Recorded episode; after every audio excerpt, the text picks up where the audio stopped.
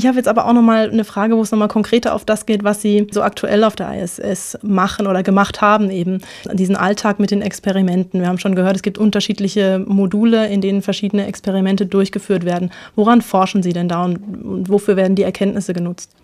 Ja, das ist natürlich ein riesiges Feld. Das ist unsere Hauptarbeit auf der Raumstation. Da geht es tatsächlich um neue Technologien, zum Beispiel neue äh, Legierungen zu finden für Triebwerke von Flugzeugen, neue Automotoren. Äh, da gab es Erkenntnisse schon, schon in der Vergangenheit, die dazu geführt haben, dass wir jetzt äh, wirklich Triebwerksschaufeln haben aus Titan, Aluminiumverbindungen, die nur noch halb so viel wiegen bei gleicher Stärke.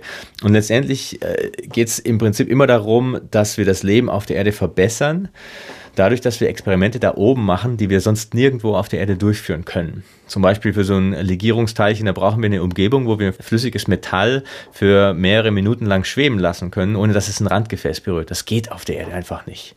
Dann gibt es auch viele äh, Experimente aus den Bereichen der Humanphysiologie, wo wir Krankheiten erforschen, die es auf der Erde aktuell gibt, wie zum Beispiel Osteoporose, Knochenschwund, und die auf der Raumstation gut untersucht werden können, weil die Schwerelosigkeit so ein bisschen was ist wie eine simulierte Osteoporose.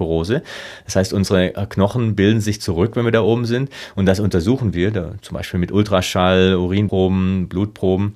Und äh, in der Vergangenheit gab es da tatsächlich schon äh, sehr gute Ergebnisse, die dazu geführt haben, dass man jetzt hier in der Apotheke äh, Medikamente kaufen kann, die aus dieser Forschung kommen, die gegen Osteoporose helfen. Und wenn man sich überlegt, dass jetzt ja in Europa, ich glaube im Jahr 37 Milliarden Euro anfallen, allein für diese eine Krankheit, äh, wenn man das ein bisschen nur verbessern kann durch solche Forschung, dann macht man natürlich einen Riesensprung nach vorne. Und da sind Sie dann aber auch gleichzeitig das Versuchskaninchen, ne? Oben. Ja, tatsächlich. Äh, wir sind so ein bisschen Versuchskaninchen. Ich habe zum Beispiel auch meine Haut untersucht in einem Experiment, das aus Deutschland kam. Und äh, da sind die Wissenschaftler jetzt in, in hellem Aufruhr, weil man herausgefunden hat, dass meine Haut sich äh, verjüngt hat. Das war nicht erwartet worden. Eigentlich waren die Theorien bisher so, dass die Haut sehr viel schneller altert in der Schwerelosigkeit.